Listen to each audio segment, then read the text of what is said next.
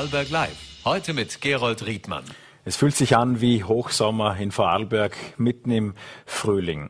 Die Landeshauptleute haben sich heute zu ihrer Konferenz getroffen und waren versammelt, begleitet von drei Ministern im Bregenzer Festspielhaus. Die Ergebnisse, es soll mehr Geld für die Kindergärten geben und vor allem für die dort tätigen Elementarpädagoginnen und Pädagogen beziehungsweise auch natürlich den Kindern zugutekommen. Wir haben dazu ein Interview mit der Familienministerin Susanne Raab und auch den Kärntner Landeshauptmann Peter Kaiser vor der Sendung zu einem Gespräch getroffen. Wir wollen uns zunächst aber einem Thema widmen, das zum heutigen Freitag ganz ausgezeichnet passt, nämlich der immer wichtigeren Work-Life-Balance. Das ist nicht nur für uns alle, sondern vor allem auch für jüngere Menschen, die nach Arbeitsplätzen suchen, die auch von Arbeitgebern angesprochen werden sollen, zu einem K.O.-Kriterium bei der Jobwahl geworden. Da gibt es einige Branchen, die tun sich schwerer mit dem Recruitment. Da gibt es einige Branchen eben dann auch, die sehr viel kreativer sind in dem, wie junge Menschen angesprochen sind. Und eines dieser Unternehmen, das sehr viel macht, ist der Golm Silvretta Lünersee Tourismus. Und ich freue mich sehr, dass die dortige Geschäftsführerin Judith Grass heute Abend bei uns zu Gast ist. Einen schönen guten Abend, Frau Grass. Das Mikrofon bitte nicht zu vergessen. Genau. Ein Vier-Tage-Woche im Tourismus. Wie funktioniert das? Eigentlich ganz einfach, gleich wie überall anders auch. Also wir strukturieren einfach die Fünf-Tage-Woche auf vier Tage. Das bedeutet, die 40 Stunden, die man sonst in viereinhalb oder fünf Tagen geschafft hat, die haben wir jetzt umgelegt auf vier Tage. Also zehn Stunden am Tag und das Ganze funktioniert bis jetzt einwandfrei. Ist das ein Modell, das hauptsächlich für äh, hier ansässige Mitarbeiterinnen und Mitarbeiter taugt oder ist das auch für Saisoniers, die quasi ohne dies auf Zeit irgendwo sind, um reinzubuckeln? Äh, ist, ist das für alle tauglich? Generell ist es sicher für alle tauglich. Es kommt dann eher auf die Bereiche drauf an. Also wir unterscheiden jetzt nicht so stark, woher unsere Mitarbeiter kommen, sondern eher in welchem Bereich wir das Ganze umsetzen. Aktuell haben wir einen Probelauf bei der Bergbahn. Also wir probieren das gezielt genau beim, bei der Golmerbahn, wo wir das Ganze umsetzen, jetzt über den Sommer, uns dann anschauen und überlegen, ob das Ganze auch für andere Bereiche machbar ist.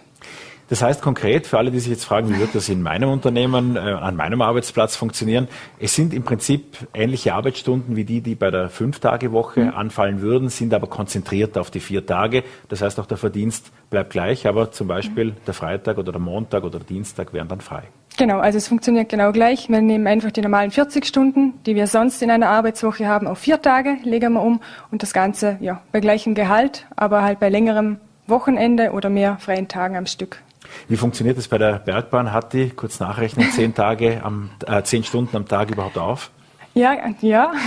Ähm, das ist auch eine Unterscheidung zwischen den Bediensteten, die direkt bei der Golmerbahn arbeiten, also beim Liftbetrieb, und den Mitarbeitern, die untertags bei Revisionen oder bei ähm, Arbeitswegen sind, also bei Wanderwegen am, am Vorbereiten sind. Und da funktioniert das Ganze sehr gut, weil man doch einige Vorbereitungen vor der Bergbahn hat. Und wir haben von 8.30 Uhr jetzt im Sommer bis 17 Uhr offen. Also das noch also zur es, Information. Es, geht sich, es aus. geht sich aus. Es geht sich aus. Warum haben Sie sich denn entschieden, dieses Modell umzusetzen? War der Wunsch von den Mitarbeiterinnen und Mitarbeitern so groß oder gab es äh, verschiedene andere Bezugspunkte aus dem Tourismus, wo Sie sagten, das müssen wir hier auch machen? Nein, es sind natürlich viele Punkte, die da mit reingespielt haben. Also für uns ist das Thema Nachhaltigkeit ein sehr wichtiges Thema, vor allem auf den drei Säulen. Wir schauen uns das Ganze immer ökologisch, ökonomisch und auch sozial an. Und vor allem die soziale Komponente ist für uns als Arbeitgeber extrem extrem wichtig, auch für unsere Mitarbeiter da was zu tun. Und da kamen einfach immer mehr Dinge, die wir uns angeschaut haben. Wie können wir manche Dinge verbessern, vor allem auch für unsere Arbeitnehmer. Und da war die Vier-Tage-Woche dann irgendwann die Schlussfolgerung. Das kam auch von den Mitarbeitern, dass sie sich einfach mehr Freizeit wünschen, ein Tag mehr, dass man sich das mal anschauen soll. Das haben wir dann gemacht. Und jetzt haben wir diesen Probelauf, der, wie gesagt, bis jetzt sehr, sehr gut funktioniert, von allen angenommen wird und ich glaube auch eine große Chance für die Zukunft ist.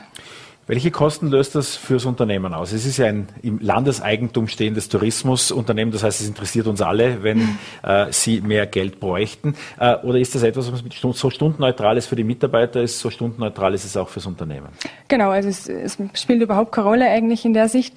Äh, ganz im Gegenteil haben wir bis jetzt sogar das Gefühl, dass es noch produktiver ist. Man braucht einen Arbeitstag weniger. Das heißt, einmal Anreise zum Beispiel zu abgelegenen Bergbahnen, äh, Vorbereitungszeiten fallen weg. Also bis jetzt können wir sagen, funktioniert das Ganze sehr gut und auch sehr produktiv. Golm Silvretta Lüner Seetourismus, ein Unternehmen, wie vorher gesagt, in hundertprozentigem Eigentum der Ilwerke VKW mhm. und damit des Landes Vorarlbergs und uns allen. Wenn jetzt alle Bediensteten der Ilwerke VKW plötzlich eine Vier-Tage-Woche möchten, was tun Sie dann? Ja, das wird man sich dann sicher anschauen. Liegt jetzt nicht ganz in meinem Aufgabengebiet, ähm, aber ist sicher eine interessante Fragestellung. Ich glaube, dass sich das ganz viele Unternehmen auch in Zukunft anschauen werden.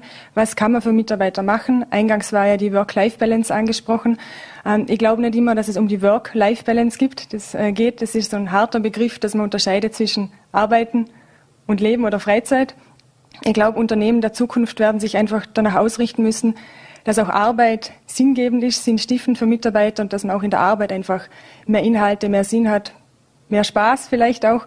Und ich glaube, das betrifft schlussendlich alle. Ob das immer vier Tage Woche ist oder da gibt es sicher ganz viele andere Modelle, die sich da super eignen. Aber ich bin der fixen Überzeugung, dass sich die Arbeitswelt in den nächsten Jahren noch sehr stark ändern wird. Ähm, inwiefern funktioniert denn Homeoffice im Tourismus? Auch eine spannende Frage. Ähm, es funktioniert natürlich bei Büro Bürotätigkeiten sehr gut. Das haben wir jetzt auch in der Pandemie gelernt und wir machen es weiterhin in gewissem Ausmaß, weil es einfach auch gewisse Flexibilität bedeutet, äh, zum Teil manche Mitarbeiter auch sehr viel produktiver sind, aber natürlich angesprochene Berufe im Tourismus wie es ein Koch oder ein Seilbahnmitarbeiter tut sich schwer, die Schnitzel zu Hause vorzubereiten, jetzt der Koch. Äh, von dem her wird Homeoffice im traditionellen Tourismus, jetzt Küche, Restaurant, immer schwierig sein. Ja. Vor allem, wenn Sie gerade über die Schnitzel reden und wir haben kurz vor äh, vorm Abendbrot sozusagen. Äh, Schnitzel sind ja fast unbezahlbar teuer geworden, Preissteigerungen auch beim Öl, beim, äh, ja, bei vielen anderen Zutaten auch. Ähm, wie verändert sich denn durch die gestiegenen Kosten äh, Ihre Kalkulation im Tourismus? Was wird teurer auch für den Gast? Ja, ich glaube, im Moment wird alles teurer. Es gibt, glaube ich, fast nichts, was nicht teurer wird. Natürlich wird das auch den Tourismus betreffen, wahrscheinlich auch das Schnitzel und alles, was da dazugehört, egal ob das jetzt Bergbahnpreise sind oder Tageskartenpreise. Ähm, aber man schaut sich das natürlich ganz gezielt an, weil schlussendlich geht es ja darum, dass es weiterhin für jeden leistbar ist. Ich glaube alles, da reden wir jetzt egal ähm, vom Diesel bis zum normalen Schnitzel. Ähm, aber natürlich sind es jetzt gerade harte Zeiten, glaube ich, für alle Unternehmer, weil natürlich die, die Nachfrage nach allem steigt. Äh, das hat sicher die eine oder andere Konsequenz. Gehen wir zurück zur Arbeitgebersituation. Sie haben äh, ja auch ein hehres Ziel ausgerufen. Das ist natürlich auch mit äh, einem, naja, man würde sagen, einem, einem, einem Flug zum Mond verbunden, einem großen Ziel, der beliebteste oder beste Arbeitgeber im Tourismus zu sein. Welche Maßnahmen sind damit alle verknüpft bei Ihnen? Was ist auf diesem äh, hehren Ziel, auf dem Weg dorthin noch zu tun? Ich setze sehr gerne große Ziele, weil ich glaube, so ein Moonshot braucht es hin und wieder, damit man auch weiß, wo es hingeht. Ähm, attraktivster Arbeitgeber im Tourismus ist sicher so ein starkes, großes Ziel, aber ich glaube, es ist auch schaffbar. Wir setzen alles daran. Wir sind in sehr engem Austausch mit unseren Mitarbeitern. Wir haben immer Workshops, wo wir auch Mitarbeiter zu Wort kommen lassen, wo wir uns das ganz genau anschauen, was sind die Wünsche. Gerade vor letzte Woche hatten wir so einen zweitägigen Workshop, wo wir uns genau angeschaut haben, was macht ein attraktiver Arbeitgeber im Tourismus aus, wo müssen wir ansetzen, wo, wo läuft schon gut, wo können wir uns weiterhin verbessern. Das sind eben ganz interessante Themen, ähm, die wir uns da zukünftig anschauen werden. Das heißt aber auch aus Sicht der Geschäftsführung des Tourismus-Imperiums im Montafon sozusagen, Sie können sich auch vorstellen, bei gutem Funktionieren diese Vier-Tage-Woche auch auf andere Bereiche auszudehnen. Es ist sicher Ziel, das nochmal genau anzuschauen. Ähm, und natürlich wollen wir das wenn das für alle attraktiv ist, auch weiter um, umsetzen, also Gastronomie zum Beispiel, wobei man immer auch schauen muss, ob es umsetzbar ist ähm, von den Arbeitsstunden her. Aber wir wollen auf jeden Fall unabhängig von der Viertagewoche ein attraktiver Arbeitgeber weiterhin sein und uns da stetig äh, weiterentwickeln, ausbauen. Und ich finde, man darf nicht allzu viel an der Viertagewoche dranhängen. Ich glaube, es gibt noch unglaublich viel weitere Maßnahmen, die, die uns als attraktiver Arbeitgeber auch in Zukunft ähm, ja, auszeichnen werden. Die allermeisten Menschen kommen zu Ihnen ja nicht zum Arbeiten, sondern zum Urlaub machen. Äh, auch die Ausflügler warten ja auch schon auf die Öffnung der Silveretter Hochalpenstraße, die auch in ihrer Verantwortung sozusagen steht. Wann geht denn die auf? Das ist die beliebteste Frage im Moment. Das Telefon äh, klingelt heiß. Na, darum stelle ich sie. Ja, das kann ich mir denken. Ähm, wir hoffen Pfingsten. Also so 3., 4. Juni, das haben wir jetzt mal ins Auge gefasst. Das sieht ganz gut aus. Ähm, wir haben ein paar Felsräumarbeiten vor uns, aber ja, zu Pfingsten sollte es hoffentlich alles klappen. Aber ab morgen, kann ich vielleicht auch schon sagen, hat die Lüner Seebahn geöffnet. Das heißt, es geht los. Äh, weitergebaut dürfte auch am Falkensteiner Hotel werden, an der Talstation der Golmerbahn oder hm, beziehungsweise je nachdem, wo man es in Latschau jedenfalls, äh, im Gemeindegebiet von Chaguns. Ähm, welche weiteren Projekte sind denn jetzt, wo der Schnee schmilzt, äh, im Montafon in Planung? Ja, im Moment ist das Falkensteiner Hotel sicher das größte Projekt. Ähm, das werden wir im Dezember ähm, 22, also diesen Dezember öffnen. Da freuen wir uns sehr, sehr darauf, ähm, ja, dass wir da auch neue Gästeschichten im Montafon ansprechen. Ähm, weitere Projekte sind ähm, jetzt eher von kleinerer Natur. Wir werden ein paar Marketingmaßnahmen machen. Wir bauen ähm, bei der Talstation in Van Dans einen, einen neuen Schlepplift. Also wir haben da jetzt noch einen sehr alten Seillift aus den ja, über 50 Jahre alt mittlerweile und der wird ausgetauscht gegen einen Tellerlift. Äh, da sind wir gerade dran, dass der für den Winter eröffnet wird und ja, das sind jetzt so die die aktuellen Projekte. Weil Sie gerade sagten, neue Gästeschicht fürs Montafon ansprechen. Was wird das Falkensteiner Hotel für ein Hotel? Äh, das ist das erste Fünf-Sterne-Hotel im Montafon, äh, wird betrieben von der Falkensteiner Gruppe.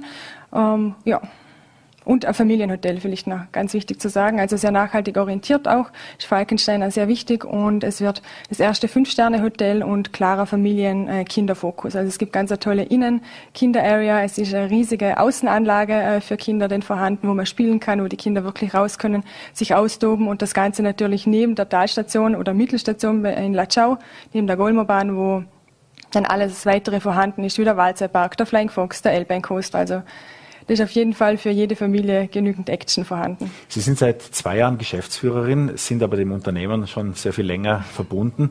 Ähm, wenn Sie gerade vorher über einen Flug zum Mond, einen Moonshot, eine große Idee gesprochen haben. Was ist denn die große Idee fürs Montafon? Wohin soll sich das Montafon in den kommenden Jahren weiterentwickeln? Was ist da die große Idee, die alle gemeinsam in der Talschaft vorantreiben? Ja, das Montafon ist ja die persönlichste, erfahrbarste ähm, Tourismusregion. Also da ist, glaube ich, im Montafon jeder ganz stolz. Wir haben dieses Du, wo wir überall hinaustragen, äh, mit Größte und natürlich mit dieser persönlichen Note, die im ganzen Montafon ähm, fürs Tal auch steht. Aber es geht natürlich viel weiter. Das Thema Nachhaltigkeit nimmt auch bei der Tourismusdestination Montafon keinen Halt. Also auch da geht's weiter und man wird sich da sicher kontinuierlich weiterentwickeln, vor allem auch dem Thema Nachhaltigkeit gewidmet. Pandemie liegt jetzt mal für den Moment hinter uns. Die Zahlen sind zwar nicht ganz wirklich ganz im Keller und sie könnten auch jederzeit wieder etwas ansteigen. Äh, wie sieht derzeit die Buchungslage auf? Wie hat sich das Buchungsverhalten geändert? Wie wäre der Status quo zur Lage des Tourismus aktuell? Ja, wir haben zwei sehr harte Jahre hinter uns. Ich glaube, nicht nur im Tourismus, das betrifft auch wieder sehr, sehr viele Unternehmer natürlich, aber Tourismus vielleicht noch sehr leidgetragen durch, durch die Pandemie natürlich. Ähm, ja, wir gehen sehr positiv in die Zukunft. Ich glaube, alle zusammen. Es hat uns auch die letzten Jahre gezeigt, dass Tourismus, Skifahren, aber auch im Sommer gerade Wandern sehr beliebt ist. Der Sommer war die letzten zwei Jahre extrem stark. Ähm, da haben wir sehr, sehr starke Nachfrage gehabt. Und ich glaube, genau das ist auch die Zukunft, wo es hingeht, dass wir einfach diese Ganzjahresdestinationen, die wir im Montafon zum Teil ja schon sind, weiter ausbauen. Ähm, vor allem auch bei Golm, Silfretta, Lüner Seetourismus. Dass wir uns auf unsere Kernkompetenzen ähm, ja, forcieren, stärken und das weiter ausbauen. Und ich glaube, das ist auch die Zukunft, dass wir da hinkommen als Ganzjahresdestination positiv in die Zukunft, die Pandemie hoffentlich bald hinter uns lassen, ähm, auch wenn die Zahlen immer mal wieder in Wellen kommen werden, dass wir einfach merken, dass ja, Tourismus, Tourismus in den Alpen weiterhin gefragt ist und vielleicht die Fernreisen nicht mehr ganz so oft gebucht werden wie im letzten Jahr oder die letzten Jahre vor der Pandemie, sondern dass auch diese Rückkehr ähm, zum alpinen Tourismus, zum Tourismus in der Region wieder ansteigt. Und ich glaube, das ja, sind wir auf einem guten Weg. Die Buchungslage generell für den Sommer ist gut. Ähm, da freuen wir uns schon drauf. Und wie gesagt, morgen geht es dann so richtig los mit der Lüner Seebahn. Und die weiteren Bahnen folgen dann schrittweise. Und dann werden wir sehen, dass hoffentlich bald wieder alles ja, zurück zur alten Stärke kommt. Ein frischer Wind, das spürt man äh, im Alpintourismus. Vielen Dank, Judith Grass, für den Besuch bei uns bei Vorarlberg Live. Danke. Und heute fand in Bregenz die Landeshauptleute-Konferenz statt. Drei Minister und alle Landeshauptleute waren zu Gast im Festspielhaus. Ich habe Familienministerin Susanne Raab zum Gespräch im Festspielhaus getroffen. Frau Ministerin, die neu abgeschlossene 15a-Vereinbarung soll mehr Geld bringen. Sie verspricht eine Milliarde, allerdings aufgeteilt auf fünf Jahre, nicht wie ursprünglich auch von einigen Ländern gefordert auf äh, ein Jahr. Was wird sich konkret für Eltern, für Kinder ändern? Also diese Forderung der Lena kannte ich nicht, sondern es war immer klar, dass wir mehr Geld in den Ausbau investieren und es ist jetzt eine Milliarde Euro geworden, ja, auf fünf Jahre, aber das ist pro Jahr 40 Prozent mehr, als wir bisher investiert haben. Und das in einen äh, Zuständigkeitsbereich der Bundesländer. Wir wollen die Bundesländer also dabei unterstützen und vor allem, wir wollen einfach, dass die Familien durch diese ähm, Kinderbetreuungsmilliarde entlastet werden. Ich will, dass eine Familie selbst entscheiden kann, wie sie ihr Lebensmodell wählt. Wenn Mutter und Vater rasch wieder in den Beruf einsteigen wollen, äh, nachdem das Kind auf der Welt ist, dann soll auch eine gute Kinderbetreuung zur Verfügung äh, stehen. Wenn Sie länger beim Kind daheim sein möchten, ist das auch ein gutes Recht. Jeder soll es handhaben, wie er möchte. Das ist mir wichtig. Aber wir brauchen eben die Rahmenbedingungen für diese gelebte Wahlfreiheit. Da gibt es in den Möglichkeiten zwischen Ländern und Städten nach wie vor, also städtischen Räumen, ländlichen Räumen nach wie vor Unterschiede. Wo könnten die Länder mit diesen zusätzlichen Mitteln aufholen? Ja, richtig. Also es ist tatsächlich so, dass ähm, es natürlich in den Regionen schwieriger ist mit dem Zugang zur Kinderbetreuung vielfach. Daher haben wir einen Schwerpunkt auf sogenannte unterversorgte Regionen gesetzt, wie es in der Vereinbarung heißt. Das heißt, hier haben wir als Ziel, dass besonders viel Geldmittel auch investiert werden. Das ist wichtig. Und das zweite Problem, das wir identifiziert haben im Gespräch mit den Familien, ist, dass die Kinderbetreuungseinrichtung zwar offen hat, aber oft nur halbtags oder bis um 14 oder bis um 15 Uhr da ist es sehr schwer möglich, wirklich Vollzeit auch daneben zu arbeiten oder in einem schönen Ausmaß daneben zu arbeiten. Daher haben wir in der Vereinbarung festgesetzt, dass Kinderbetreuungseinrichtungen gefördert werden, die 45 Stunden in der Woche offen haben. Das Kopftuchverbot war auch ein Thema oder ist ein Thema bei Journalisten, auch in der Politik. Wieso war es Ihnen persönlich so wichtig, dass dieses Kopftuchverbot bleibt? Jetzt ist es weg. Ja, ich bedauere, dass es nicht in die Vereinbarung Eingang gefunden hat, ähm, weil ich einfach nicht möchte, dass Mädchen im Kindergarten ein Kopftuch tragen. Das halte ich wirklich für grundfalsch. Ähm, aber wir leben in einem Rechtsstaat. Es gibt ein Urteil des Verfassungsgerichtshofs, das besagt, dass das Kopftuchverbot in den Bildungseinrichtungen rechtswidrig ist. Das ist relativ neu. Das ist der Unterschied zur letzten Vereinbarung und daher aufgrund dieser Verfassungswidrigkeit konnten wir in der diesjährigen Vereinbarung, in der nunmehrigen Vereinbarung das Kopftuchverbot nicht mehr ähm, statuieren. Während das wahrscheinlich viele finden, dass es äh, nicht richtig ist, wenn Vierjährige Kopftücher im Kindergarten tragen müssen oder tragen sollen, auch familiär, ist es nicht eigentlich auch ein pures symbolisches Problem? Es gibt beispielsweise in Vorarlberg, uns ist kein einziger Fall bekannt, in dem das je aufgetreten wäre. Ja, das ist gut, wenn das hier in Vorarlberg so ist. Ich bin jetzt seit ähm, ja, zwölf Jahren im Integrationsbereich habe da viel gesehen und habe auch schon Kinder im Kindergarten gesehen, also Mädchen im Kindergarten gesehen, die kein Kopftuch tragen. Und deshalb ähm, habe ich mich auch immer sehr dafür eingesetzt, dass das kommt. Aber ähm, wie gesagt, der Verfassungsgerichtshof äh, ist hier die oberste Instanz, ähm, die solche Fragen der Verfassungskonformität zu prüfen hat und hat ein ganz glasklares Erkenntnis gefasst. Im aktuellen Jahr stehen wir, wenn wir richtig gezählt haben, bei elf Femiziden, elf Frauen, die ermordet äh, wurden, getötet wurden, oft äh, von Partnern, oft von ehemaligen äh, Partnern. Im vergangenen Jahr waren es 31. Auch der Menschenrechtsbericht des Europarats hat darauf Bezug genommen. Wieso werden in Österreich verhältnismäßig viele Frauen umgebracht? Ja, es ist erschütternd. Ähm, jeder einzelne Fall, in dem eine Frau so brutal ermordet wird, wie wir es immer wieder sehen, ist wirklich erschütternd. Ich bin auch hier in Kontakt mit anderen Ministerinnen, Frauenministerinnen aus anderen EU-Staaten, auch mit ähm, den ähm, Fachexperten des Europarates. Und die Empfehlung ist immer eine, nämlich wir können in der Prä wir müssen einfach in der Prävention ansetzen, ja. Wir müssen einfach alles tun, damit Frauen wissen, wo sie einen Zufluchtsort auch finden. Und wir müssen natürlich auf der anderen Seite auch mit den Männern arbeiten. Und daher haben wir jetzt ein großes Gewaltschutzpaket verabschiedet, fast 25 Millionen Euro, wo viel Geld in die ähm, Gewaltprävention fließt, also in die sogenannten Gewaltschutzzentren, aber wo eben auch in die Männer verpflichtende verpflichtende Männergespräche investiert wird. Immer dann, wenn ein Mann schon mal gewalttätig geworden ist, muss er also solche ähm, verpflichtenden Gespräche auch ähm, auch machen und das ist gut und richtig. Als Frauenministerin will ich natürlich, dass das Geld in den Frauenorganisationen Eingang findet, weil die sind für die Frauen in Österreich da. Diese Gewaltschutzpräventionseinrichtungen sprechen aber auch davon, dass gegen die 25 äh, Millionen, die Sie angesprochen haben, das, da war mal die Zahl von 228 Millionen jährlich, die benötigt würden, um den Betrieb so richtig äh, auszurollen. Was sagen Sie zu dieser Diskrepanz? Das ist so nicht mehr richtig. Also ich bin mit den, es gibt neun Gewaltschutzeinrichtungen in Österreich, in jedem Bundesland einen. Es gibt einen Dachverband dieser Gewaltschutzeinrichtungen und dieser Dachverband, mit dem wir in engem Austausch stehen, hat sich äh, nicht zuletzt mehrmals auch ähm, auch dazu bekannt, dass das Geld, das jetzt investiert ist, dazu führt, dass die Gewaltschutzzentren ausfinanziert sind. Wir sind in guten Kontakt in NGO, äh, mit den NGOs. Schauen Sie, ich verstehe natürlich auch die Sicht der Fraueneinrichtungen. Es ist immer richtig und auch legitim, wenn NGOs auch mehr Geld für, für ihr Werken und Wirken einfordern vom Bund. Das ist Das ist, verstehe ich aus der Perspektive. Aus unserer Perspektive haben wir jetzt wirklich viel Geld in die Hand genommen. Das soll jetzt einmal umgesetzt werden. Diese Strukturen müssen ja aufgebaut werden. Und natürlich werde ich mich immer einsetzen als Frau Ministerin, dass wir das Budget weiter steigern. In meiner Legislaturperiode bereits um 80 Prozent Steigerung. Und ich hoffe, das geht natürlich so weiter. Sie haben eingangs gesagt, dass die ähm, Männergespräche auch äh, eine Notwendigkeit sind. Da gibt es ja diese SPÖ-Forderung der flächendeckenden Hochrisikofallkonferenzen. Was spricht da eigentlich dagegen? Gar nichts. Äh, diese Hochrisikofallkonferenzen sind vernünftig. Das funktioniert so, dass ähm, ähm, die Polizei, aber auch die eben Gewaltschutzzentren, von denen ich gerade gesprochen habe, die Bildungseinrichtungen oft, ja, auch die Jugendfürsorge in den einzelnen Regionen zusammenkommen und dort eben Hochrisikofälle miteinander austauschen, damit man weiß, wo könnte es eventuell zu einer Gewalteskalation kommen. Bislang funktioniert das ja aber nur vereinzelt. Es funktioniert immer besser.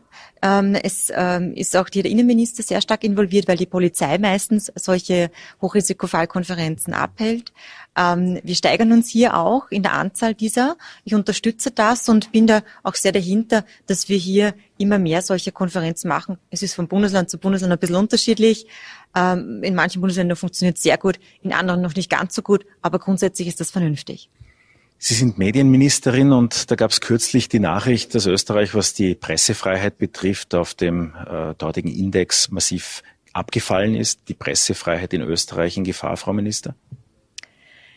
Das sehe ich äh, nicht so, ähm, aber ähm, werden, wir werden natürlich diesen Bericht und auch die Methodik, wie das zustande gekommen ist, uns ansehen und durch die Fachexpertinnen und Experten prüfen lassen. In welchen Bereichen würde in Sachen Pressefreiheit mehr gehen? Mir fällt der öffentlich-rechtliche Rundfunk ein, der doch recht nah an der Politik aufgestellt ist. Gestern war die erste ORF-Stiftungsratssitzung. Kann der ORF auch da etwas weiter von der Politik weg oder braucht es diese Freundeskreise auf immer und ewig? Ich will einfach einen unabhängigen Journalismus, egal ob im öffentlich-rechtlichen Rundfunk oder im privaten Bereich. Ich will als Journalistinnen und Journalisten wirklich frei und ohne Zwang in irgendeiner Art und Weise ihre Arbeit machen können. da braucht es unterschiedliche Maßnahmen. Ich glaube insbesondere auch ähm, die Medienförderung, ähm, wo ich ja aktuell in einer äh, Reform auch arbeite, aber auch die Umsetzung eines neuen Medientransparenzgesetzes, ähm, an dem wir arbeiten, ähm, ist wichtig. Dazu kommt, dass wir gerade beim ORF an einer ähm, Digitalisierungsreform arbeiten, also an einer Digitalnovelle, dass auch der öffentlich-rechtliche Rundfunk hier in das neue Zeitalter besser übergeführt werden kann. Umfassende Maßnahmen, viel Arbeit im Medienbereich, aber ich bin guter Dinge, dass wir viel und schnell vorankommen. Zu allen drei Bereichen hätte ich da natürlich Fragen, aber kurz zur Medientransparenz. Da hat ja auch der Vorarlberger Fall gezeigt, dass öffentliche Unternehmen in Parteimedien inseriert haben und es dafür im Prinzip keine Vorschriften gab. Auch, dass äh, viel an dem Medientransparenzgesetz vorbei mit der Bagatellgrenze gemacht werden kann. In welcher Richtung würden Sie dieses Transparenzgesetz nachbessern wollen? Sie hatten das ja auch schon im Januar angekündigt.